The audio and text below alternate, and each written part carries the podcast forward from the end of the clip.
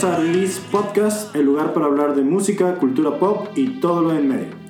En este episodio vamos a hablar de lo mejor del 2017. Yo soy Héctor Pérez, me acompañan como siempre Fon y Poncho. Vamos a hablar un poquito de lo mejor de este año en cuestión de películas, series, de música.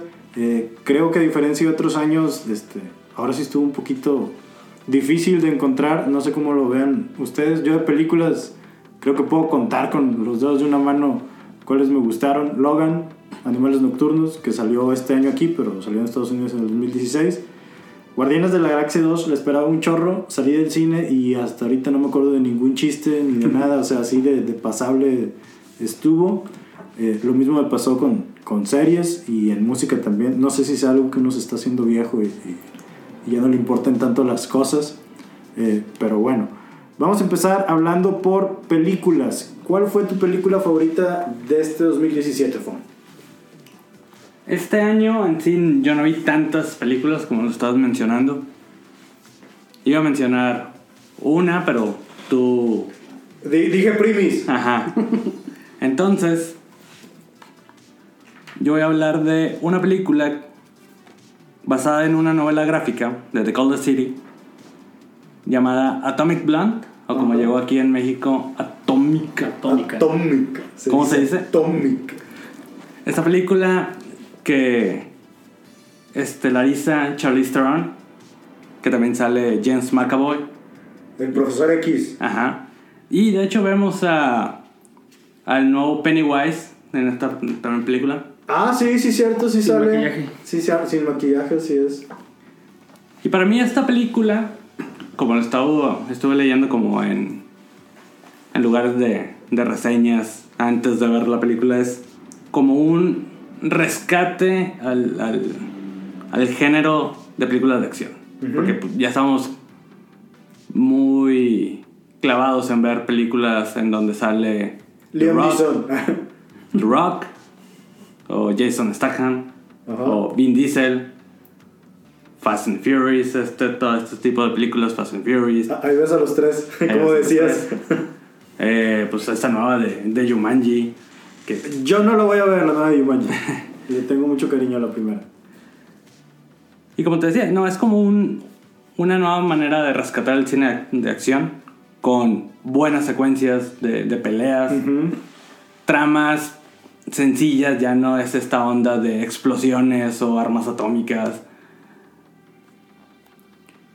Eh, sería una versión pues femenina de, de James Bond, aún Sí. con más violencia. De hecho, está ubicada en el 89, por Ajá. ahí, los 80. La- la- ¿verdad? como la caída la- del muro de Berlín. unos días antes de la caída del muro de Berlín, ubicada esta película en, en las Alemanias. Y pues esta onda de la Guerra Fría, ¿no? Sí, sí, sí. Está chido eso que dices de que no es este conflicto universal y terrible de que si no logra el héroe eh, detenerlo se va a acabar el mundo, ¿no? Es- y, y no tiene un, un rayo en el cielo este, que, que- que se está abriendo ahí. Lo cual está, está chido, ¿no? Es, es estas tramas a lo mejor más pequeñas Sí. hasta cierto punto. Más creíbles, con héroes que tal vez te puedas como identificar más. Y pues la trama en sí es una lista de nombres de agentes que, que es robada y por un, por un agente de la KGB.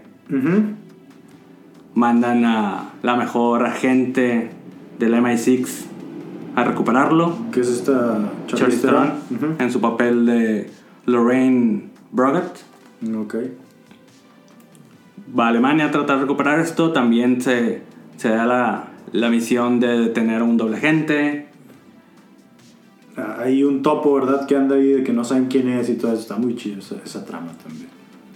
Y pues todas estas secuencias de acción acompañadas con un muy chingón soundtrack, donde vemos, escuchamos secuencias de acción y acompañan New Order o Six and the Banshees o en la escena de sexo a George Michael, Depeche Mode también suena, creo. Depeche Mode, Sí. sale a lo que yo creí que era Ministry y resulta que es Marilyn Manson tocando Stigmata. Ah, ok.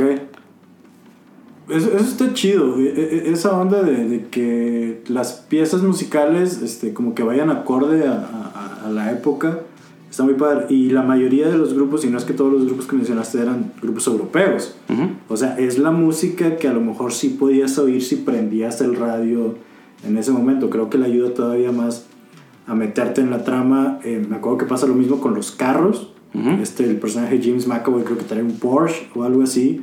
Muy ochentero el carro. La ropa, la, la, la vestimenta también está como que super ochentas. A mí me acuerdo que lo que me gustó mucho, este, digo, yo no me gustó tanto, por eso no, no la escogí este, como lo mejor del año. Pero lo que mencionas de la secuencia está bien chida. Creo que todos sabemos de esa secuencia en particular. Sí, este plano secuencia que dura como 10 minutos en unas escaleras, que se ha vuelto para mí la mejor secuencia de acción, tumbándole a esta película japonesa Eh, Old Boy. Old Boy. Coreana. coreana. Sí, sí, sí. Bueno, de hecho, de hecho hace rato estábamos platicando y me decías que el director de esta película es el que va a dirigir eh, el próximo año Deadpool. Deadpool, la próxima de Deadpool. Sí. David, David Lynch, David Lynch, que también participó en, en John Wick. Ah, ok, que, que esa también tiene secuencias de pelea Ujú. bien Sí, chidas. el vato era doble de acción, entonces por eso tiene todo ese background de, de hacer. Es- Eso está chido porque es sé lo que tienes que hacer y cómo hacerlo, o sea, este además como que Charlize Theron ya agarró una onda, digo, ¿qué fue? En el 2015 hizo Mad Max, este, Fury Road y fue esta onda también así como de que su Acción, adrenalina. Sí, o sea, está con madre, digo, Mad Max, esa película fue de mis favoritas de ese año. Este, y sí se la crees a, a, a Charlize Theron, que también hace cosas medio malas. Y ahorita que decías esto de Vin Diesel, Jason Statham eh, y The Rock, sale en la última de, de Rápidos y Furiosos. Es la, la, la villana. Este, nada que ver con, con, con Atomic Blonde. Este, y me gustó esto de que está basado en, en, en una novela gráfica, porque es como que es una novela gráfica aterrizada por todo lo que mencionas, de la música, las situaciones, la ambientación. Está muy chida Atomic Blonde, definitivamente sí, creo que está, es una buena película. Así es que si eres fan de películas como John Wick y no lo has visto, es muy recomendable. John Wick salió este año, ¿no? La 2. La dos, sí. Está muy buena, digo, no supera a la, a la, a la primera, pero también estuvo muy chida John Wick 2. Está, hay que esperar a que salga. No, ya no hay que esperar a que, a que, a que salga en video, ni que fuéramos a ir a Macrocentro a rentarla, ¿verdad? O, a Blockbuster. Este, pero sí, entonces habrá que, que darle una vuelta de vista a Atomic Blonde. Atomic.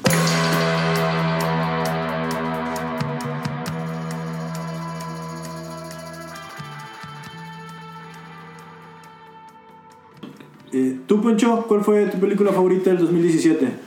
Igual que los, los tres, tampoco tuve como tantas, o no tuve oportunidad de ver tantas películas. Creo que me clavé más como viendo series TV shows. Y la que escogí como mi película favorita fue Baby Driver. Baby Driver. Sí, es de este año de Edward Wright. Eh, en español le pusieron como El aprendiz del crimen. Baby, el aprendiz. Baby, del el crimen. aprendiz del crimen, así es. Y bueno, pues trata la historia de este joven talentoso, este que es talentoso conduciendo y escapa de, de, de, de- de los problemas, situaciones. O es un especialista en fugas. Yo no lo vi, pero ¿qué? Es como un The Transporter, ok. Ah, más o menos. Yo creía que sí lo habías visto, güey. Eres bien fan de Edward Wright. Sí, pero no sé, esa no, no me llamó nada la atención. No te llamo. Bueno, está, está bueno, te la recomiendo en casa cuando tengas oportunidad. De hecho, creo que es de esas películas que, que, que estamos medio polarizados. Porque yo fui creyendo ver una película y lo que vi, a lo mejor sí fue la que me vendieron, pero no me gustó. Ya. Y no he entendido el hype, la neta. Lo del hype. Sí, no, no, no, este... Digo, mejor dinos por qué, por qué te gustó a ti. A lo mejor así convences a Fon de que, De que la vean. de que la rente en Blockbuster. Bueno, primero trata de este, de Baby, ¿verdad? Que es este dude que es, es, es, es un as al volante y puede escapar de cualquier situación.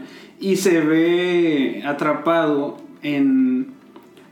trabajando para un jefe del crimen que es Kevin Spacey. Bueno, Baby es, está, el papel lo hace Ansel Elgort y Kevin Spacey es el, el jefe del crimen, ¿no? Entonces, El verdadero villano del 2017 Así- fue Kevin Spacey. Así es. Entonces, lo que, algo que me gustó es que, bueno, la banda sonora de la película está bastante buena y, es, y tiene como una parte crucial dentro de la película. O sea, no solamente sirve como para cambiar las, la- o poner el clima en, cier- en cierto tipo de, de escenas, sino te va contando la historia la misma banda sonora. En este caso, él, para escapar de cierta situación, ponía el playlist para escapar de, de cierta situación y con el tiempo contado, ¿no? Entonces le ponía play y pum, se arrancaba. Y la música que estás escuchando de fondo, pues te, tra- tra- te Transmitía. transmitía todo, todas las emociones que estás viendo en la pantalla. Es, es algo por lo cual me gustó. Y bueno, termina, ya sabes, conoce a la chica de sus sueños y entonces busca la manera de abandonar esta vida de criminal, haciendo como que, pues, el último trabajo, ¿no? Antes de irse. Y, pero me gustó mucho porque igual, como comentaba Juan hace rato, las películas de acción quizás las vemos como que ya, ya tienen como ya tenemos el guion, ¿no? De, de qué es lo que va a pasar. En este caso, algo que me gustó mucho fue los diálogos como que fluyeron de una forma muy natural a pesar de que la música fue como parte muy princip- principal de, de la, de la misma película, pero también las secuencias de, de, de persecución de los coches son bastante buenas.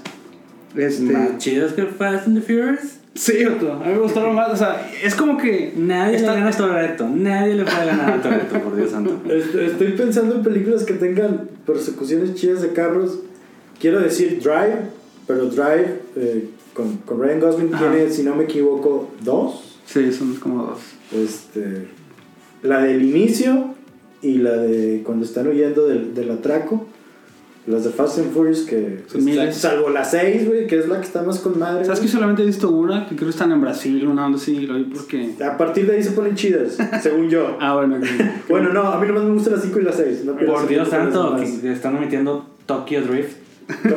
Es que ya no sé ni dónde va, güey, en la cronología, güey. También, no. Porque era la 3, pero luego resulta que era la, la 5, ¿no? Era la precuela de la que se muere revive. Sí, un pedazo así, güey. Ese pedo está complejo, güey. Está, está, está complejo. que esto no es que nada. ¿Tú eres fan de las otras películas de Edgar Wright? Me Pancho? gustó... La verdad es que solamente he visto de él antes, visto la de Scott Pilgrim, Ujú. y sí me gustó.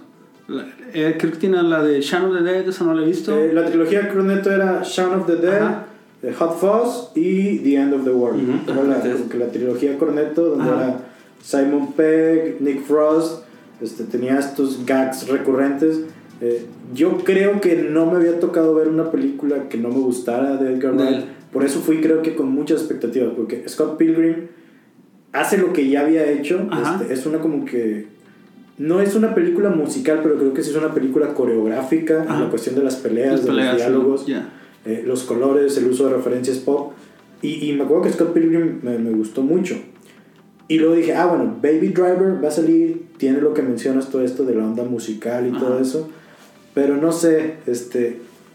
No has hablado de los personajes y de los actores que acompañan a, a este personaje, ¿no? Es, sí, el Baby es el Ansel Elgort, sale también Jamie Foxx como un villano, bueno, sí, como, como un villano, un personaje medio... Y no es villano, pero es como que el, el delincuente que va a meter ahí el- se a poner en dilema, ¿no? Ajá. Sale también John Hamm, un personaje bastante, bastante chido con su novia, la mexicana, Isa González. González. No te hagas, güey, por eso viste la película. no, no, ni sabía, güey.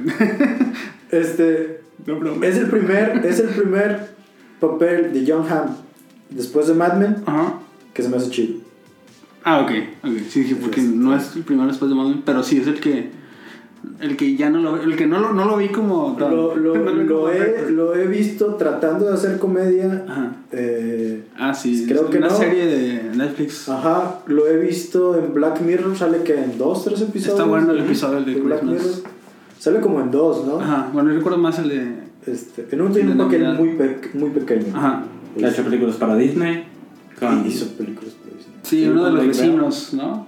No, una con Lake Bell que Ah, se, traen, se traen unos chavitos de la India. Ah, sí, el de Million Dollar Arm, o algo así, Million Dollar Something. Te digo, no sé, creo que, creo que Baby Driver por fin logra quitarse este cotorreo de... Sí, de- el traje. Sí, Se, se quitó la corbata. Exactamente. Es- porque sí es... Y el alcohol. Pero, pero no sé, parte del personaje de, de, de Don Draper, iba a decir, de John Hamm y Isa González y Jamie Foxx es No, parte de lo que no me gustó, junto con Kevin Spacey. Ah, ok. Este, creo que era un muy buen villano, este, pero pasan ciertas cosas, ahí no los vamos a spoilear, Ajá. que no me termina de convencer. El que va a ser el bueno en, esta, en este conflicto va a ser Fon. Este, Cuando la vea. Sí, exactamente. Va, a- creo que nunca la vea. va a ser el voto bien. decisivo. O los que nos están escuchando, ¿qué opinan? ¿Está buena? Bueno, ¿No está buena? ¿Qué opinan? Estaría, estaría padre saber su Nos, retro. nos esperamos hasta que salgan el 5.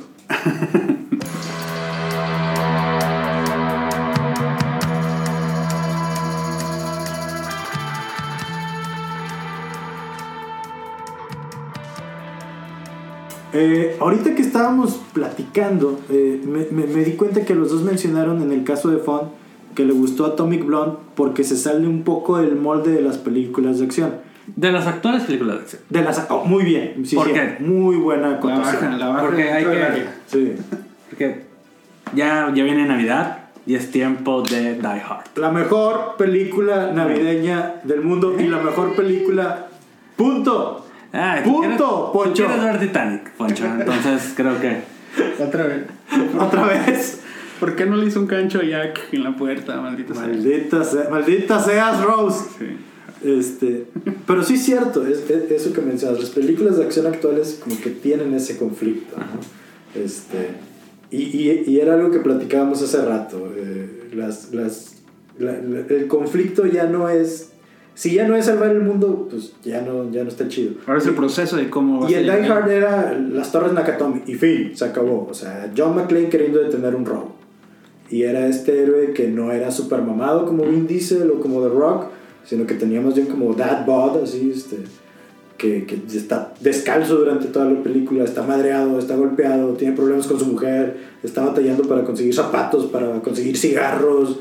Este, es- está bien chido, por eso es la mejor película del, del mundo. pues. Ajá, ok. Este, y luego, ¿Cuál es la mejor película de este año? punto. No, de este año. Ah, no, Die Hard también. Si hubiera salido este año, hubiera sido mejor película. Este, y luego tú también nos comentabas esto de las películas de acción, Poncho, actuales, que, que se sale un poco del molde. Y yo me estoy dando cuenta que la película que le gané a, a Fon precisamente, como la mejor película del año para mí, fue Get Out, que aquí creo que le pusieron Huye en, en español. Este, eh, que es una película de terror, creo yo, o- o así, o así la veo yo como una película de terror, que no recurre a los jump scares que estamos tan acostumbrados a- a- a en el cine de terror, Como con It. como con It, como en El Conjuro, como en todas esas bueno, de este año, películas sobre todo. este, que, que te asustan y que no. Es un terror mucho más psicológico. este, y, y- y es la de, de- de- sin duda fue mi película favorita del, del 2017, que está bien loco porque está escrita y dirigida por Jordan Peele, a quien nos- la mayoría de nosotros conocemos por el show de... No, no, Ah, No, no. Key and Peele. Key Peele, una Oh, serie de comedia que de salía Comedy en. Comedy Central. Sí, exactamente. Este, que de hecho este año eh, también llegó aquí a México Keanu. Ujú. que era otra película, o la última película que han hecho juntos. Este, y como dices, era un sketch de comedia, con, con estos dos actores que eran totalmente multifacéticos, hacían un montón de personajes, hacían un montón de situaciones, ellos las escribían, ellos la dirigían. Se termina como que este programa y cada quien empieza a hacer sus cosas. De hecho, el- el- este, este Kill va a salir el próximo año en la película de Depredadores, este, que vamos a ver qué tal está, espero que esté muy chida. Y eh, Jordan Peele lo que hace es que escribe eh, Get Out, una película de terror hasta cierto punto con, con toques sociales muy interesantes. La hace por un presupuesto de 4.5 millones de dólares, o sea, es una película hasta cierto punto barata de hacer. Y en taquilla recaudó 254 millones de dólares. O sea, hizo una cantidad de dinero este, enorme. Y lo que está con ganas de esta película es de que toma el tema racial de esta situación de, de que sigue siendo un tema bastante importante en Estados Unidos y lo convierte en, en- en un discurso con- contra el racismo a través de situaciones que podrían parecer tranquilas o normales, pero que en el contexto dan un chorro de miedo. O sea, Si no han visto la película, este, no les voy a spoilear todo, pero hay hipnosis, hay persecuciones, hay envuelve operaciones, este, tiene esta esencia de una película, una historia gótica que es un hecho en un lugar aislado con un personaje que se enfrenta a algo desconocido y a lo que es atraído de una forma muy interesante. Lo vemos ahí que su novia Blanca lo invita a conocer a sus papás un fin de semana y es este encontrarse entre diversas situaciones que están medio raras y que cada vez lo van sacando de onda a él y a nosotros como espectadores para luego terminar en una cosa que dices, ¿es en serio lo que estoy viendo? ¿Es, es en serio lo que me está planteando la película? Y interesante, había leído que el, que el guion terminaba de una forma completamente diferente, este, en una nota mucho más triste y depresiva, pero el, el director dijo que este año hubo muchos incidentes en Estados Unidos eh, que llamaron como que la atención al respecto del problema racial y dijo, bueno, teniendo eso en cuenta quizás sí valga la pena como que darle una nota un poquito más optimista o una especie de final feliz a, a la película. Este, yo les recomiendo que vean Get Out. Eh, si están buscando algo de terror diferente, algo como It Follows, It Comes at Night, que no son estos clásicos sustos en los de que, ay, güey, y luego todos nos reímos, ¿no? Porque, ah, pendejo, me, me reí. No, este, es una cosa que si te pones a pensarla, sí te da miedo, este, y creo que fue de, lo mejor del año. Eh, mención especial yo le daría a Logan, la última película de Hugh Jackman como Wolverine, me encantó esa película. Este, y Nocturnal Animals que les comentaba al inicio, que es del 2016, pero a mí me tocó verla hasta el 2017. Si hubiera salido este año, esa hubiera sido mi película favorita. Si tienen oportunidades para verlas, tienen tarea. Fon, tienes que ver Baby Driver. No lo este, creo. Yo, yo no la voy a ver, eso es seguro. Con una vez fue más que suficiente.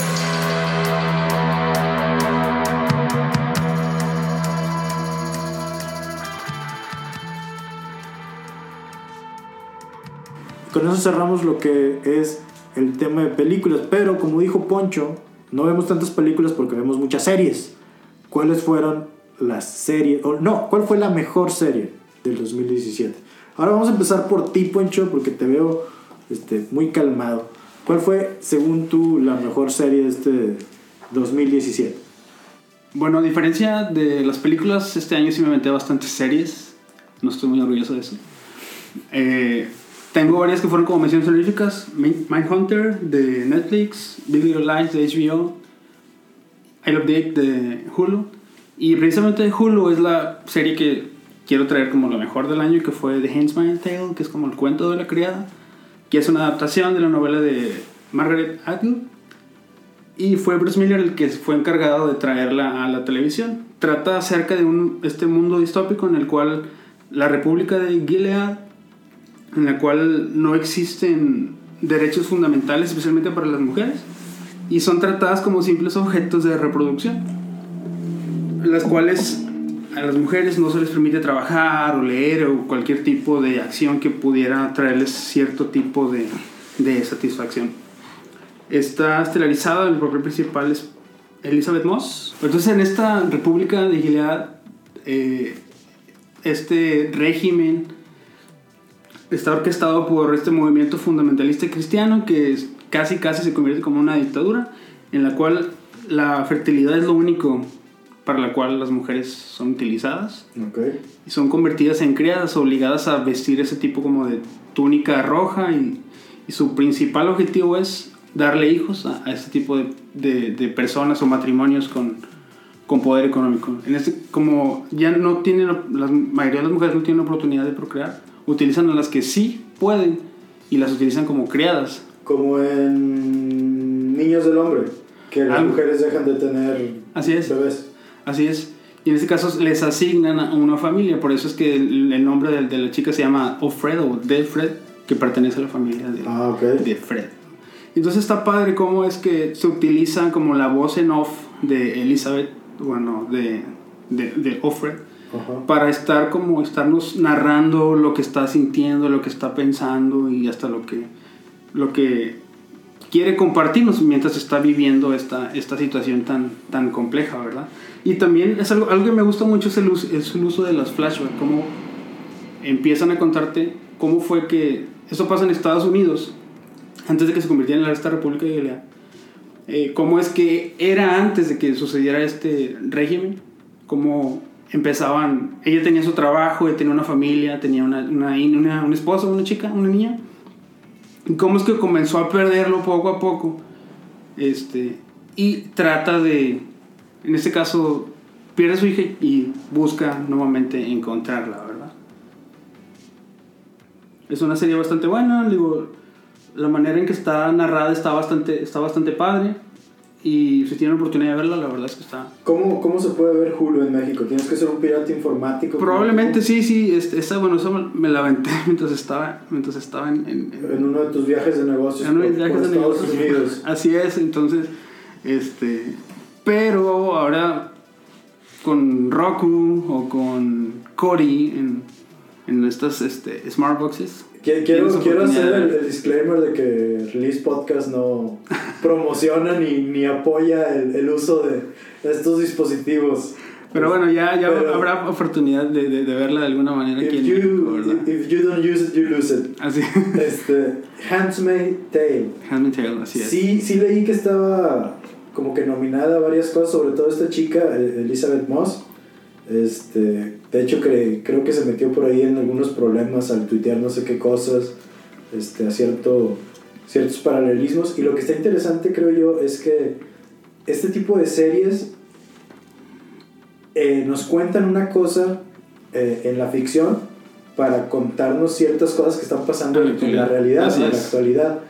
Y bueno, con lo que ha pasado este año de, de Trump y todo ese tipo de cosas, pues obviamente con todas las proporciones guardadas, no es ahorita la situación en Estados Unidos, pero definitivamente este, es algo que a lo que podría llegar a ser, y sobre todo este año creo que fue un año muy fuerte para las mujeres, con todo lo que salió de, de, de, los abusos que desgraciadamente siempre han existido en Hollywood y todo, pero creo que darle esa voz a, a, a eso es algo interesante, y creo que también tiene que ver que el éxito que ha tenido esa serie. The Handmaid's Tale. Ya veremos este, cuando la pasen aquí en, de forma legal. Así es, es, es si, cuando la veré. O si tienen oportunidad, si tienen sus dispositivos ahí de para ver. Si tienen un P.O. Box gringo. Ah, o alguna manera de ver series, este, es bastante recomendable. De Hulu.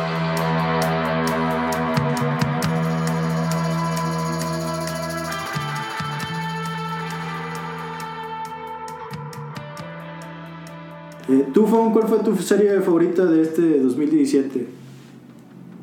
Mi serie favorita, o no sé si la favorita, porque acabo de terminar de ver la segunda temporada de The Crown. Ajá. Y se me hizo muy buena. Está padre, y, no, quise, y quise hablar de ella, pero no tuve tiempo de hacer el research. Exacto. Entonces yo voy a hablar de la segunda temporada de Master of None esta serie de Netflix que co-crea co a Sisan City, este actor de descendencia In hindú. India. Sorry. Es que hindú es la religión. India, indio es el, el término para decir. Otra de las cosas que, que, Poncho nos ha enseñado gracias a sus viajes por Estados Unidos, perdón, perdón. donde han tenido que convivir con diferentes etnias. Bueno, este actor de descendencia de la India, para que aquí no me corrijan, que tal vez eh, te puedas acordar de, de él por papeles como lo que hacía en Parks and Recreation. Parks and Recreations. Con Amy Pollard y en el entonces gordo Chris Pratt. Antes de su contrato con Marvel. Ajá. Bueno, pues esta serie que estaba en duda en su segunda temporada porque tenía el conflicto de Season City de qué iba a, a, escribir o de qué iba a contar en esa segunda temporada por, debido a que la primera fue muy auto, autobiográfica. Ajá. Muchos, muchos temas de los que habla son cosas que le han pasado de ser un actor, de de minorías, tratando de buscar papeles y siempre, siempre conseguir papeles de taxistas o cosas así. Entonces ya, desarrolla esta segunda temporada que queda con el viaje en el que termina la primera. Se va de Estados Unidos a hacer su. a seguir su sueño de. de crear y aprender más acerca de la comida italiana. Tratando de olvidar el. Tratando de olvidar sus relaciones Relación. pasadas y todos estos asuntos que, que tuvo en la primera temporada. Y la verdad la serie es una serie muy sencilla, una serie que habla de cómo es él como persona, la, la onda con los papás, la onda con sus amigos, sus amigos que tienen bebés, la onda de salir con nuevas personas, el uso de Tinder y todo eso. Y esa segunda temporada es un poquito más lineal, con un personaje de, de la chica que conoce en Italia, que le gusta, pero pues él ya, ya tiene novio y se va a casar, pero sabe que él es el con el que se identifica más. Ah, esos conflictos, Esos carajo. conflictos que muchos han pasado. Algo que me gustó, que me gustó mucho de, digo, bueno, hablando un poco acerca de Aziz Ansari, es de que, bueno, también antes de que estrenara Master of None, bueno, se lo conoce también como comediante sandupero, ¿no? Ajá. Y su discurso durante mucho tiempo era esta onda de, de, de ser soltero a los 30 años. O sea, como que el- el- las relaciones en la época moderna, ¿no? Cómo él tomaba ventaja, de cierta manera, hablo, comi- hablo comillas y comillas, tomaba ventaja de ser soltero en esta época en la que muchos de sus amigos ya comenzaban a casarse, ya comenzaban a tener hijos y él seguía siendo soltero. Él decía como que mis problemas ahorita son a dónde voy a llevar, a con quién, a quién me voy a ligar y, y- y como que vivir esta onda de, de, de ser soltero a los 30, ¿no? Recuerdo que, bueno, me tocó leer o escuchar un audiolibro que sacó hace, precisamente antes de, de sacar la serie, en la cual hablaba acerca de, de esto precisamente, de, pero cómo su situación cambió. Conoció a una chica, se enamora, empieza a ver la manera de quiere vivir con ella y empieza, es donde empieza la primera temporada, ¿no? Entonces como que se me hizo padre la manera en que cambió el discurso en lo que soltero, ser soltero es cool y ahora después cómo llevar, cómo estar dentro de una relación, cómo lidiar con el, te mudas a mi casa, me mudo a su casa, este... Y no sé, eso, eso es algo que se me hizo muy padre, la manera en que antes criticaba ese tipo de relaciones y después cambia y ahora está dentro de una relación y le saca provecho, de alguna forma. Creo que es de esas series polarizantes en este grupo porque yo ni siquiera terminé de ver la, la primera temporada. Este, eh, no sé, creo que es más que nada por porque él no, no, no, no, él, él y yo no. Tiene, tiene un humor bastante peculiar que no todos toleran. Es algo que me he dado cuenta. Hace también platicando con varios amigos de que, oye, te gusta. Es que el vato no lo aguanto. La manera en que habla, cómo se expresa. Incluso en, en la serie, en la relación que lleva, que tiene con su amigo, también es como que en ocasiones tiene que ser como bastante. No sé, infantil. No sé cómo llamarlo. O sea, como que. Que se mandan fotos, esta, esta situación que se toman fotos eh, eh, mientras está comiendo y como que ese tipo de gags así medio raros hace que no sea tan tolerable para algunas, para algunas personas, pero es una serie bastante, bastante muy buena. Me gusta también cómo es que eh, habla acerca de la religión y cómo es que sus padres adoptan o tienen esa- esas raíces de la religión y cómo él ya siendo una persona, a pesar de que es descendencia india, pero fue...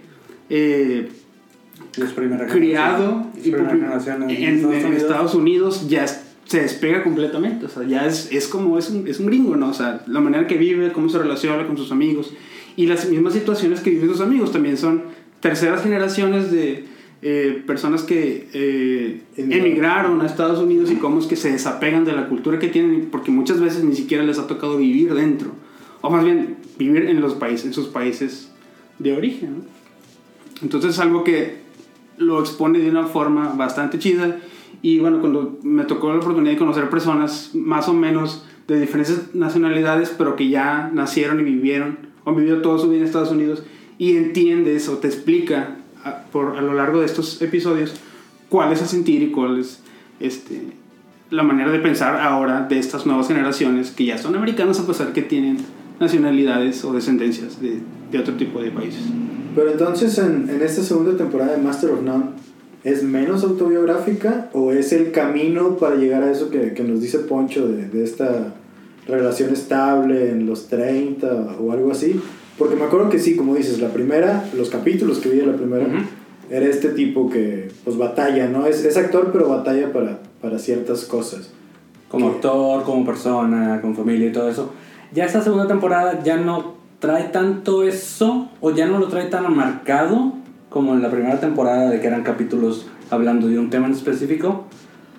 Pero sí, sigue, sigue como en esta relación de, bueno, buscar el amor, seguir siendo leal con sus amigos, eh, teniendo los, los problemas que vive cada día, ya tal vez con un trabajo un poquito más estable en la segunda temporada, pero pues conflictos románticos. Y también tra- tra- tra- trata un par de, de temas padres que mostraron esta segunda temporada. Que fue, por ejemplo, el episodio 4, que es del First Date, la primera cita. Habla acerca de Tinder y cómo está narrado el episodio. Este, en el cual, a través de una noche, de una cita, eh, lleva, eh, cuenta cómo han sido, cómo son generalmente sus citas con chicas distintas. ¿no? Empieza con una, y cómo empieza como que la plática normal, que es lo que sigue, piden comida, piden postre, después se van a otro bar a seguir a tomarse unos drinks, pero va, va contando distintas primeras citas con distintas personas en un mismo, en un mismo como orden. está, está bastante padre la manera que lo cuenta. Y otro episodio que me gusta también es el que habla acerca del Thanksgiving, que es con su amiga Denise, que es ah, lesbiana. Es como que cuenta Ujú. también la historia de, de cómo esta chica, ellos fueron amigos desde la infancia y cómo, cómo fue ella pues contando acerca de su sexualidad, su sexualidad con su familia y lo, también lo expone de una forma bastante, bastante interesante. Creo que ese, ese episodio tuvo como mucho... Se habla mucho acerca de ese episodio de la manera en que estaba dirigido y contado. Master of None es Master la recomendación de Fon como lo mejor del año del 2017.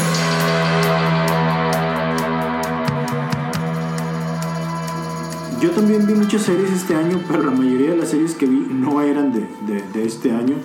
Me clavé viendo cosas que tenía como que pendientes.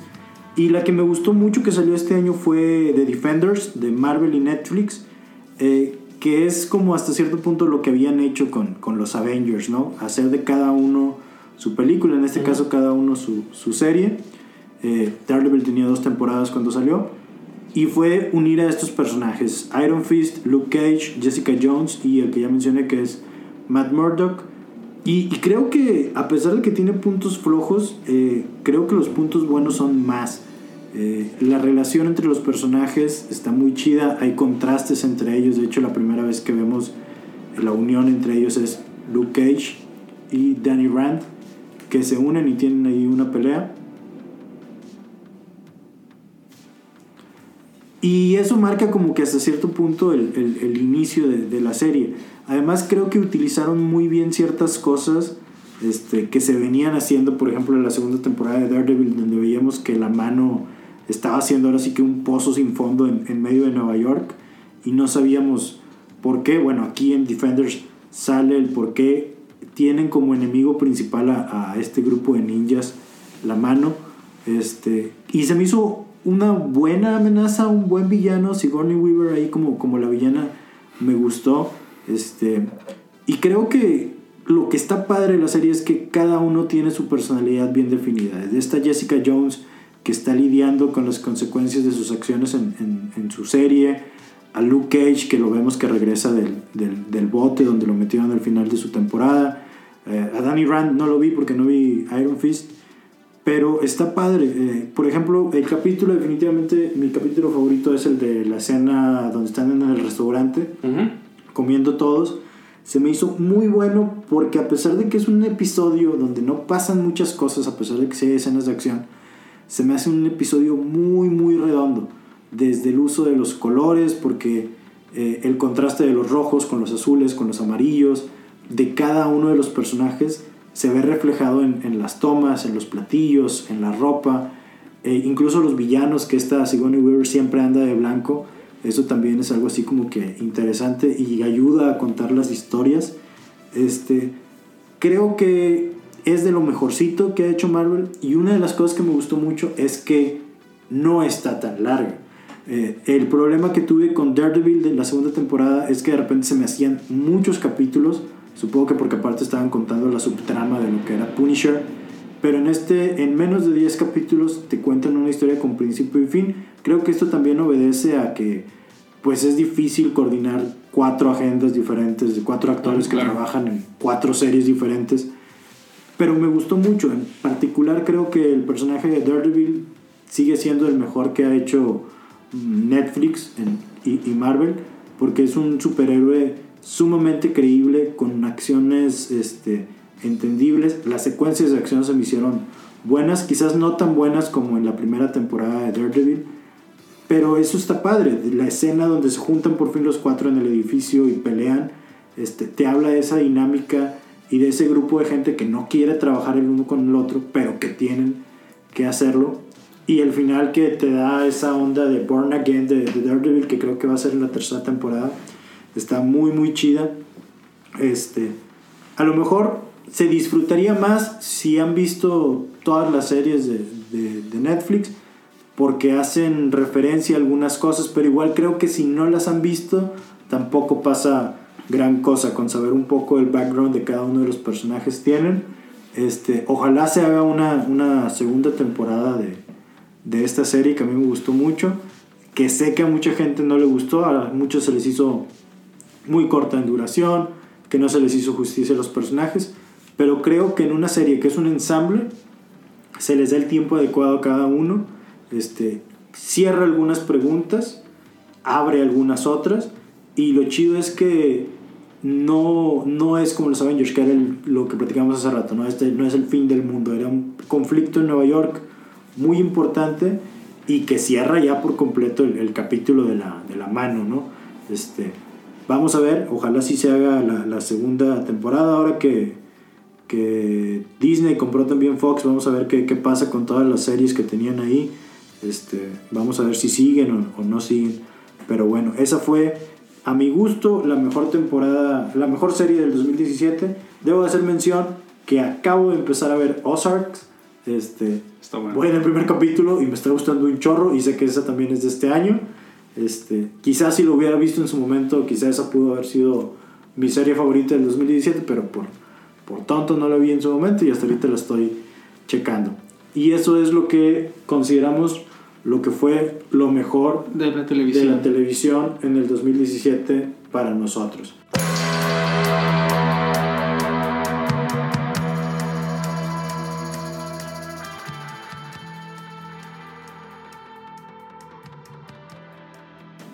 Muy bien, Font. ¿Y cuál fue tu disco favorito de este 2017? Mi disco favorito este de 2017 es de una banda que se presentó el 3 de agosto aquí en la ciudad de Monterrey, en el Café Iguana.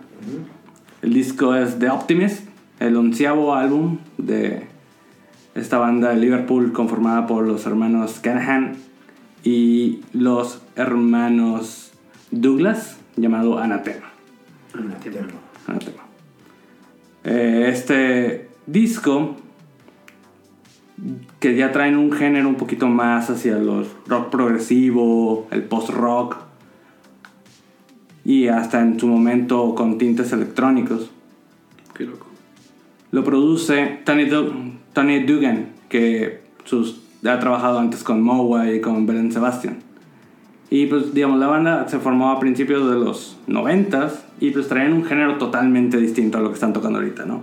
Antes eran más hacia lo doom metal y hacia el metal, más hacia para eran más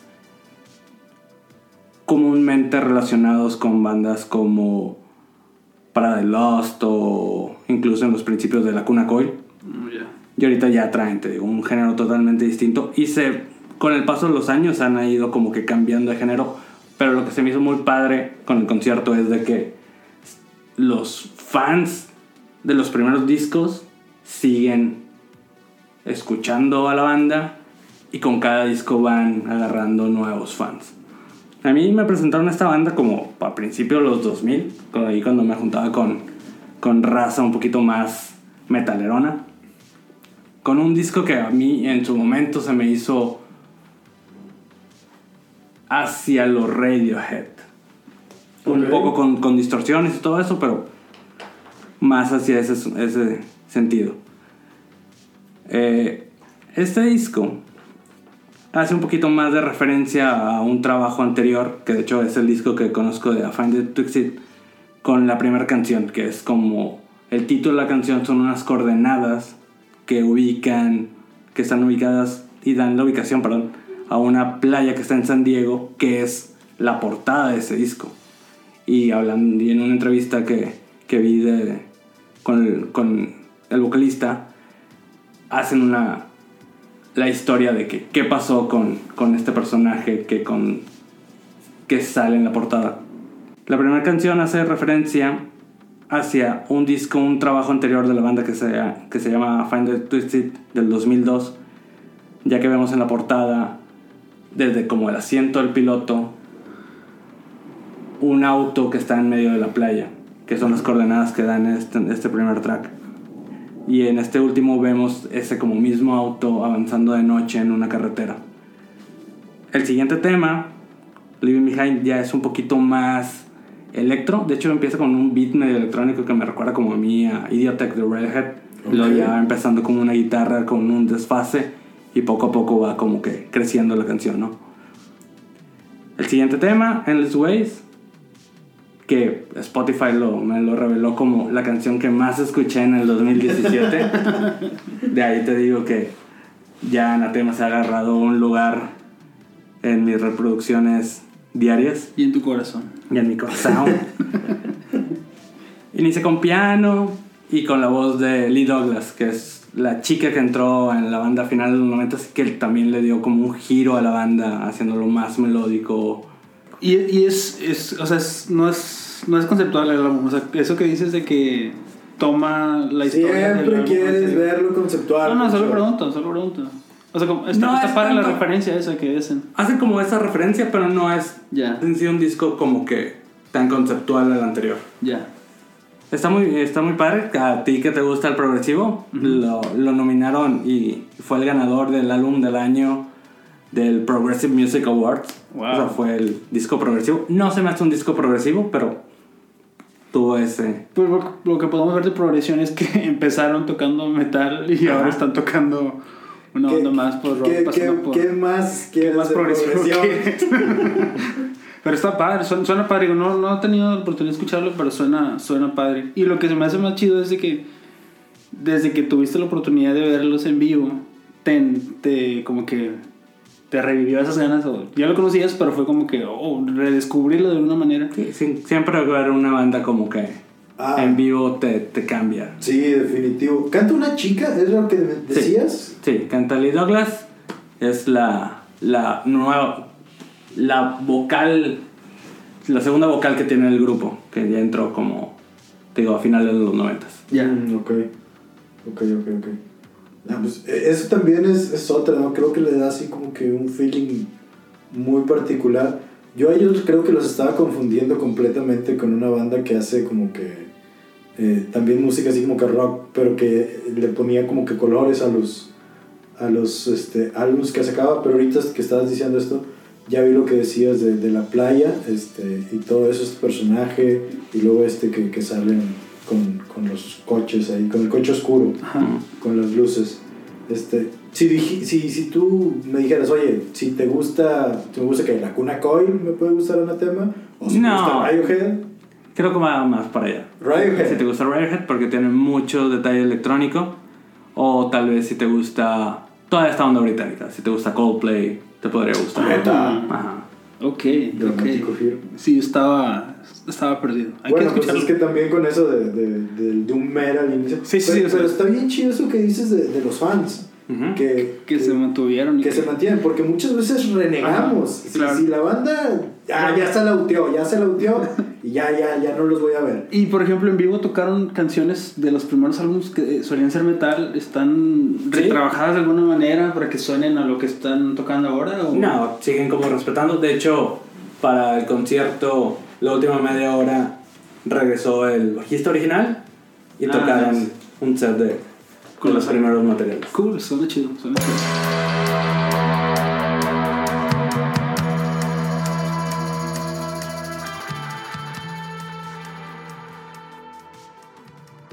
Ahorita que dices eso de, de que ver a una banda en vivo te cambia la percepción, este, tiene que ver con el que yo considero que es mi disco favorito de este 2017, en el que definitivamente escuché muy poca música nueva. Este, y creo que es el único disco en español del que hemos hablado y seguramente del que hablaremos mucho tiempo, porque ustedes son unos malinchistas, pero No, se habla español, carajo. Este, hace unos años a mí me tocó ir a cubrir un concierto de Zoe en el Banamex, donde les abrió primero una banda que se llama Reino, que es de aquí de, México, pero luego les abrió esta banda que se llama Vetusta Morla. Yo solo los conocía porque le habían hecho un cover precisamente a Zoe, y ese día, desde la primera canción que empezaron a tocar, eh, se echaron al, al, al, al bolsillo a todo el auditorio de Banamex.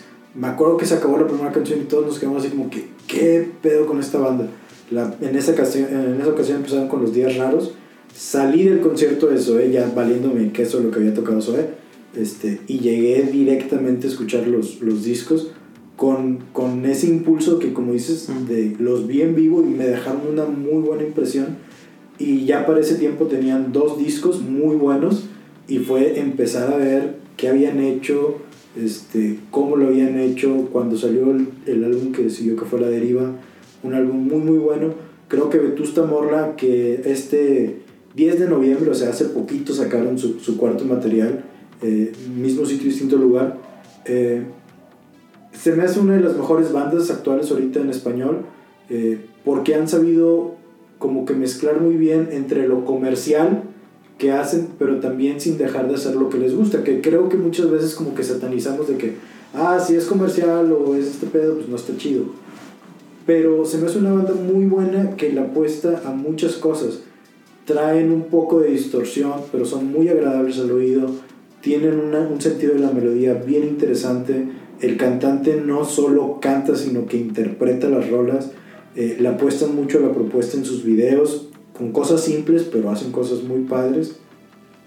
Y una cosa que me gusta de ellos es que, a pesar de que es muy difícil ser una, una banda políticamente activa, eh, definitivamente en estos momentos de- del mundo de la música, ellos no creo que carguen con ninguna bandera de ideologías, pero sí le apuestan a tratar ciertos temas sociales en, en algunas canciones.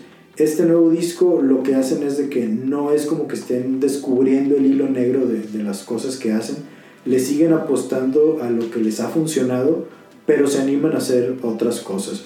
El primer sencillo que sacaron, que era Te lo digo a ti, es algo completamente diferente a lo que habían hecho, es un poco más electrónico, me recuerda hasta cierto punto a EO de Café Tacuba, este, pero con una letra diferente, pero de ahí en más el disco explora ciertas cosas que no, no habían hecho. Su segundo single que fue Deseame Suerte es definitivamente una canción muy de Vetusta Morla, este, letras muy padres, muy pensadas, pero a pesar de eso hacen cosas como el discurso del rey, este, recordemos ellos son de, de Madrid, son de España, este, hacen una crítica ahí social muy velada, pero muy padre. Luego no dejan ciertos acercamientos a la poesía, me atrevería a decir, y esto se ve en canciones como Punto sin retorno, eh, donde se animan a hacer otras cosas, o en canciones, una de sus canciones se llama La vieja escuela, que es este, ahora sí que como Let the Record Play o Spin the Black Circle de Pearl Jam, canciones que hablan de los acetatos, los viniles y las bandas que hacían este tipo de música, este, se animan a, a, a jugar con estructuras un poquito diferentes. Nosotros estamos muy acostumbrados, sobre todo con este tipo de bandas, a que empieza el intro de la canción, eh, empieza el, el, verso, el coro y se acabó. Aquí lo que hacen es de que le dan como que una introducción musical un poquito más, más larga, más pensada y luego ya empieza la canción y una vez que empieza a, cantar ya no se detiene hasta que, que se acaba. O sea, sí tratan de, ok, esto nos sale muy bien, vamos a hacerlo, pero ¿cómo podemos estirarlo un poquito más y buscar otras cosas? Este precisamente, este disco fue grabado en Berlín, que yo siempre lo he asociado, no sé por qué, como que con una ciudad muy triste, no sé si por el, el clima, de hecho es donde vemos Atomic Blonde, de la que hablamos hace rato, esta ciudad como que hasta gris, por así decirlo, donde Depeche Mode ha grabado eh, algunos de sus discos y este tipo de cosas, por la vibra que, que tiene la misma ciudad. Y a pesar de eso, no se siente un disco ni depresivo ni oscuro.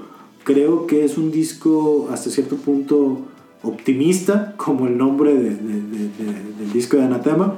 Este, pero, pero es un puñado de canciones que hablan de este momento y de lo que está pasando ahorita. Eh, el próximo año vienen a México, estuvieron en la Feria del Libro tocando un setlist muy corto porque recordemos que Madrid fue la ciudad invitada a, la Feria del Libro, por eso estuvieron ahí junto con Porter. El próximo año sé que vienen al DF, no han confirmado fecha para Monterrey, estuvieron aquí hace un par de años en un Pal Norte a las 3 de la tarde, no habíamos nadie ahí más que muy pocas personas viéndolo. Y luego tocaron en el escena en un concierto muy muy bueno cuando estaban promocionando La Deriva. Ojalá y se, se concretara una fecha aquí para Monterrey. Si les gusta hasta cierto punto la movida madrileña, este, si les gusta lo mejor que sacó Bumburi en su momento, si les gusta Zoé definitivamente, este, creo que les puede gustar Vetusta Morla. Este, denle una oportunidad, hacen, hacen cosas chidas y creo que lo más padre de ellos es que son sinceros, no, no, no lo hacen con este afán como de que esto va a pegar, ¿no? sino como que es la música que sienten en su momento este, y eso está padre. Apenas llevan cuatro discos, este, no ha habido una gran evolución en, lo que han hecho, como, como a lo mejor Anatema, que empezaban tocando metal y ahora hacen esta otra cosa este, que, nos platica Fon. Pero bueno, eh, seguramente ahí en el, en el playlist que vamos a hacer de, de este episodio van a encontrar un par de rolas de ellos que, esperemos les gusten. Ese fue eh, el mejor disco del 2017 para mí, Vetusta Morla.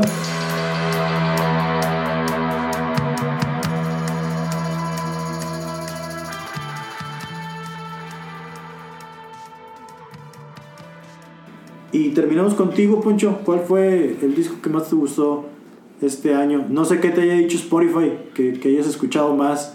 ¿Sabes que no escucho Spotify casi? Ah, tú puro Apple Music. De hecho, sí, Apple Music estoy ahora. Este, También pueden encontrar el podcast de, de Release Podcast ahí en, en iTunes por, por si tienen chance. así es. Es importante que, que si tienen oportunidad de escucharlo ahí y nos den su review para, para saber qué les está pareciendo. Eh, en cuanto a los álbumes de este año, sí escuché varios. Me aventé la- me gusta mucho esta época del año porque es donde empiezan a salir las listas, empiezan a salir que lo mejor... Yo pensé que los villancicos. No. y, y- Los tamales. Aparte de los tamales. Para, para escuchar música para acompañar esos tamales. este, y. Y dedico. Me gusta dedicar tiempo para escuchar. Así que fue lo que me pasó. Escuché varios álbumes este año que me gustaron. Hablando acerca de. De la experiencia de escuchar una banda en vivo y después eh, clavarte un poquito. Hay un álbum que me gustó mucho de The Jamson, no sé lo, lo, lo ubiquen. ¿De Jamsons? Sí, se escribe como JMSN, creo que se dice Jamson. Y la, el álbum se llama Whatever Makes You Happy. Eso me, tuve la oportunidad de verlo en vivo. Le abría Crosses hace un par de dos, tres años. Este, y es un muy buen álbum, lo recomiendo. Está, no es como el mejor del álbum, no mejor del año, pero es como que una mención honorífica. Pero salió este año. Salió este año, sí. También el de Liam Gallagher me gustó mucho. Me gustó también el de The War on Drugs. Ah, Depeche a, mí- Mode a mí me gusta más Noel. Noel. Me gustan ambos, pero en especial este Liam está muy bueno. Sí me siento que Noel, a lo mejor porque era el que hacía la música en Oasis, Ajá. eh, puede como que explorar otras cosas que no ha hecho y darle ciertas libertades. El primero que hizo Noel Gallagher sí lo sentía bien Beatles en, en algunas Ajá. partes que Oasis Sí, claro, eh, inspirado tenía- totalmente. tenía esa, esa onda, pero como que se anima a, a- a hacer otras cosas. Y caso contrario, el disco de Liam eh, lo sentí que bien puede haber sido un disco de Oasis en ciertas partes. De Wall of Glass creo que fue el primer Sí, el sencillo. primer single, sí. Este, sí lo sentí así de que Oasis. Oasis. Oasis Ah, qué loco. totalmente. este. Ya. Sí, se me, hizo, se me hizo bueno, me gustó, me gustó. El de Liam también El de Liam también. De hecho, acaba de salir hace poco uno de Noel Gallagher. Sí, sí, sí, está No he tenido chance de escucharlo que salió hace como un mes o algo Está así. chido. Sí, sí. Ya, habrá que darle la oportunidad. Pero bueno, el álbum que quiero poner como primero de todos es uno que escuché hace poco. Eh, la banda es Quicksand. El disco se llama, o el álbum se llama Interiors, es de este año. Es el tercer álbum de la banda. Y es el primer álbum que hacen después de 22 años de, de no haber hecho música. Eh, A ver, a ver, a ver. Es un tercer disco ajá, y es el primero en 22. así es. El primero lo hicieron en el 93. Se llama. Sleep. Sleep, sí, Sleep. Y el segundo lo hicieron en el 95, que se llama Juan. Que hicieron en el 95 se llama Manic Compression. Ándale, sí, es Lo que está bien padre de esa banda, ahora me toca a mí interrumpirte, Ok, dale, dale, dale. es el vocalista, Walter Sheffield. Ese vato realmente es un workaholic. Ajá. El vato empezó en los 80s en la escena hardcore de Nueva York, tocando con Gorilla Biscuit y con Just Today, bandas representativas del género. Luego en los 90s sale con, con Quicksand, Quicksand. que para mí serían el, el papá del género emocore. Antes de escuchar a Thursday o Glassjaw o, o incluso tal vez me atrevería a decir a The Drive-In, que tal vez alguien pueda escribir y decir que no. A, a The Driving como emo core. Ajá.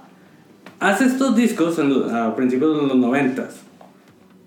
Y de repente, ¡pum! Cancela, pone en hold el- este proyecto Cierra el changarro. y hace una banda con el que yo, la- yo lo conocí, que es Rival Schools. Rival Schools. Ah, ok. Y que en su momento la gente se puede confundir con el videojuego Rival. Sí, sí, sí. Hablamos de la banda. no el videojuego. Ajá, así es. Hace Rival Schools, que te digo, son, son la, con el que yo lo conocí. Y sobre todo el disco Pedals, que es del 2011, que es un discazo. A mí me gusta bastante ese disco. El año pasado acaba de hacer otra banda con. con, con gente de. Si no me equivoco, con gente de White Zombie, Ok. que está un poquito más. ¿Cómo decirlo? Medio, pues, psicodélico, tal vez, el dis- esta música. Y también este año sacó otro disco con, con raza de. Pero bueno, regresaron. Regresaron después de 22 años.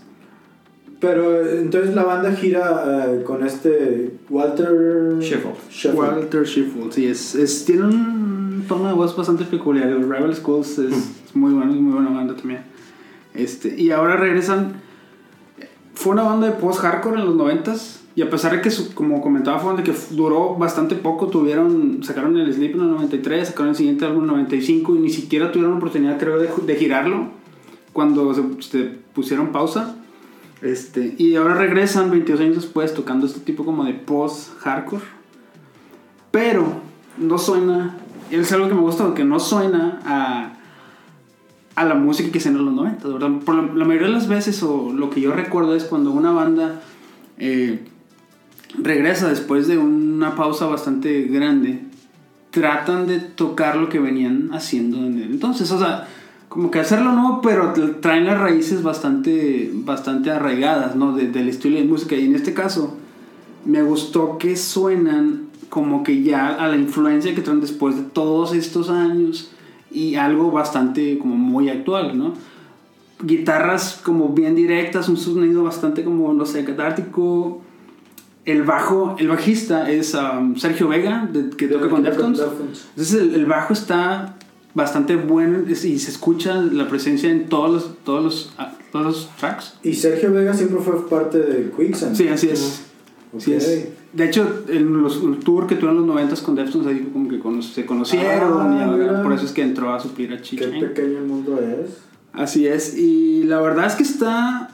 Digo, tuve oportunidad de escuchar varios discos de rock este año, pero este, desde el track abridor, está parte madres, ¿no? o sea, madres, riffs bastante buenos, el bajo está. O sea, son ese tipo de álbumes que empiezas a escucharlo y hace que inmediatamente te concentres a escuchar la música y empiezas a mover la cabeza, te pone un muy buen mood, la voz. La voz de él es como que guarda un equilibrio bastante porque escuchas como que un punch de guitarra y piensas que va a gritar de alguna manera, pero empieza con este, en este, este tono de voz bastante, no sé, no sé cómo, no sé cómo, no sé cómo describirlo, pero como bastante ligero, hace un contraste bastante padre. Y algo que también me gustó del álbum es que es como que está seccionado en tres partes. Ah, siempre lo progresivo. No, no, no, no es progresivo, solamente es yo lo veo como un par de interludios. Incluso son tracks que. El, el, el tracks o los tracks que parten el álbum son solamente como. Como sirven como interludio o, o intro a la siguiente porción. Pero el sonido sigue siendo el mismo y no. Las letras son. Pues hablan de, de, de sentimientos, que está pasando, que ha pasado el, el, el vocal en, esto, en, este, en esta trayectoria de 22 años. Este. Y está bastante bueno. Los tracks ahí a, a- destacar es uno es Under the Screw y el que abre la segunda porción o segunda sección del álbum que se llama Cosmonaut. Son bastante, suenan bastante bien y bueno, si te gusta el sonido, a mí se me hizo bastante similar, o no similar, pero si tuviera que compararlo con algo actual sería, suena como que a Thrice, suena como que a Failure, este, y si tienen oportunidad de darle una escucha, no se lo van a arrepentir. Quicksand, ¿cómo dices que se llama el disco? Quicksand Interiors de 2017. Interiors. Ok, dices, eh, pues está bien interesante estos proyectos, ¿no? Como eh, Henry Rollins, que ha picado piedra durante chingo de años. Este, Chino Moreno, que también, si no está con Deftones, está haciendo algo con Palms, o si no está haciendo algo con. Roses, o a ver dónde chingados lo invitan. Pues, se supone que tiene un proyecto pendiente con gente de, de Gorilla Biscuits. eh, con Incubus y Skrillex. Eso que está pendiente, que no, no ha salido nada más aparte de la foto. Nos tienen en asco. Es- es- está chido eso, ¿no? Porque pues como que pueden explorar otras cosas de que... Está cabrón que a uno nada más le guste cierto tipo Claro. de música y que todos los días estés escuchando ese tipo de música. Este, e- e- y eso está chido, pero se me hace bien interesante eso de que no hayan sacado disco en 22 años y, y, y regresen, ¿no? Que no haya sacado con esta banda. Eh, ah, bueno, Con esta banda, con, con sí. Exacto, porque durante todo ese tiempo estuvo haciendo Rebel Schools y estuvo haciendo eso. A Rebel School los conozco un poco, por eso sí que, ah, que eh, podríamos empatarlo o emparetarlo un poco con las bandas que decía Fon, Glassjaw, Thursday. Va más o menos por la onda, te podría gustar. Pues sí, por Thursday un poco. Este, pero igual, o sea, no sé, en sonido yo escucho Thursday y se me escucha bien 2000ero todavía, o sea, yo como que lo relaciono bastante con ese movimiento. Y está genial, ¿verdad? Pero este, este álbum sí lo siento más moderno, o sea, Vaya, me gusta Rise Against, me puede gustar Sí. Quicksand. sí. Sí, ah, pues entonces sí. esa es otra referencia como Rise Against. Rise Against puede, Ujú. puede ser. Que creo que es por las bandas que decían y toda esa onda. Ajá. Rise Against creo que es de, a lo mejor las bandas más de ese tipo que, que como que me gustan. Hace un, hizo un proyecto con gente de Rise Against. Ah, ok. Ah, esa era lo que quería decir, ya. Hizo uno con... Ah, bueno, pues ahí está. Del año pasado o de este año. Ah, mira, pues qué chido. Eh, de hecho, este año tuvieron Rise Against, Thrice Sí, creo que sí. y Deftones.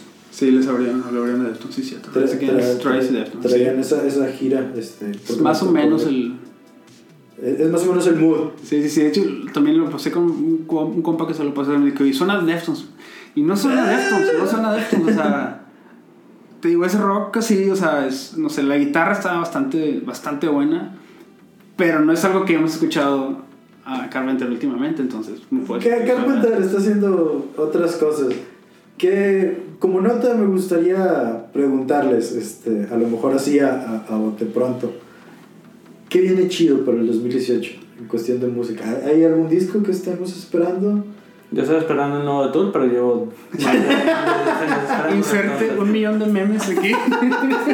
Este, Pero- no, pero dicen pero que, chido, pero, pero dicen que ahora sí, ¿no? Pero viene, o sea, viene música nueva de, de, Perfect de Circle. Perfect Circle. Ah, perfect. Ah, que a mí sí me gustó. Hace poco también escuché, perdón, hace, hace poco escuché también que Tom Morello tuvo oportunidad de Ah, sí, escuchar cierto. el- ya los tracks de, de, Sí, de cierto, Tool sí, sí. armados sin la voz de Maynard y, y dijo cosas bastante interesantes. Que estaban chidos. Entonces probablemente 2018, en una Pasa. 2019 o 2020. Puede, puede, puede ser el, el nuevo, el nuevo disco de Tool puede salir. Ajá. El nuevo disco de Perfect Circle también, También sale. el- la, la prueba que nos dieron suena bastante bien. A mí me gustó. a mí sí me gustó también. Hasta el video me, me gustó. The Doom. Sí, The Doom. The Doom, está chido. Eh, Brian Fallon acaba de sacar Un par de este, tracks. un par de tracks. Esperemos que el 2018 ya este, saque todo el disco. En febrero sale. De Painkillers. precompré, by the way. Ah, mira. Este, en iTunes. Sí. Este, vamos a ver, a mí sí me gustó Painkillers. Les sigo esperando que Sí, haga otra también. cosa con, con The Gaslight Anthem. Este, esperemos. Eh, de ahí en más, ¿Qué no sé más? cómo se venga el, el, el 2018. Este, siempre hay alguna que otra. Between the and Me va a sacar empezando el otro año. Digo, ¿Sí? que es algo como muy mío. Sí, sí, Ah, va a empezar. ya, ya postearon ahí un par de fotos donde les llegó el máster. Bueno, pues eso fue nuestra opinión de las mejores películas, series y discos. Denle una escuchada, denle una vista y en el próximo episodio, que ya será el próximo año, estaremos hablando de diferentes cosas.